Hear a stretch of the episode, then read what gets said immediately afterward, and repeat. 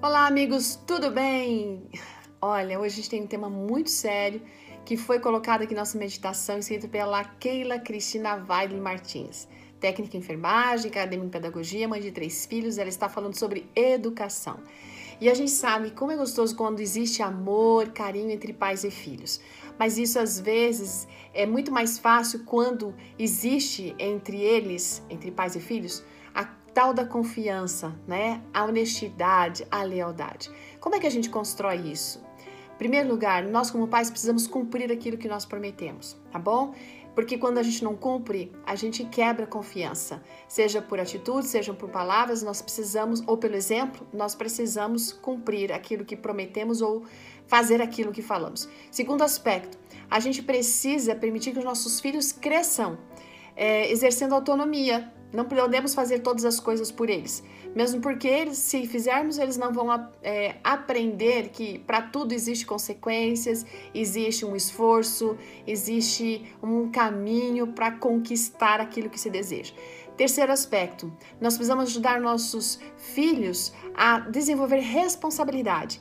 Isso é com as tarefas da escola, isso é pelo seu comportamento escolar, isso é também ajudando em casa. E é mais do que de repente guardar os brinquedos, mas ajudar sim nas, nas algumas atividades domésticas de acordo com suas habilidades, com a sua idade, porque esse espírito de serviço é muito importante eles assumirem, né? E a gente prepara os nossos filhos para serem organizados, responsáveis e quem sabe líderes.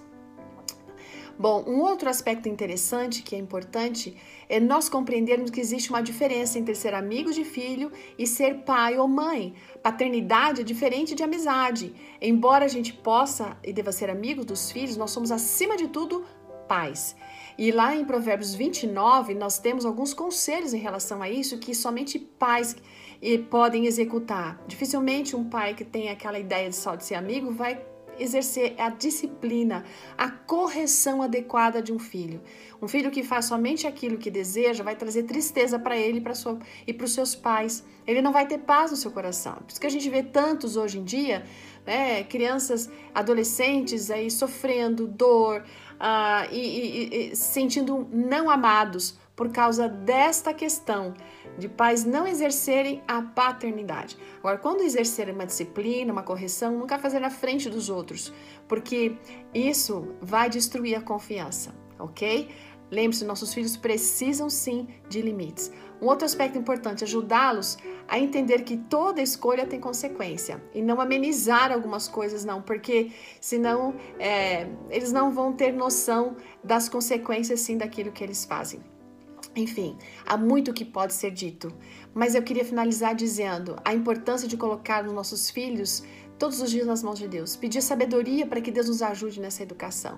Pedir que o Senhor possa intervir nessa caminhada, tanto conosco e tanto para com eles, para que a gente possa não perder esses filhos, mas que esse amor, esse carinho possa existir, sobretudo a certeza de que estamos construindo homens e mulheres que vão fazer a diferença para o bem nesse mundo em que a gente vive. E acima de tudo, termos a certeza de que quando Jesus voltar, nós estaremos como família juntos para receber o nosso grande rei. Vai lá agora no Salmo 127, verso 1 e termina essa meditação lendo esse texto, tá bom? Deus abençoe e até amanhã. Tchau!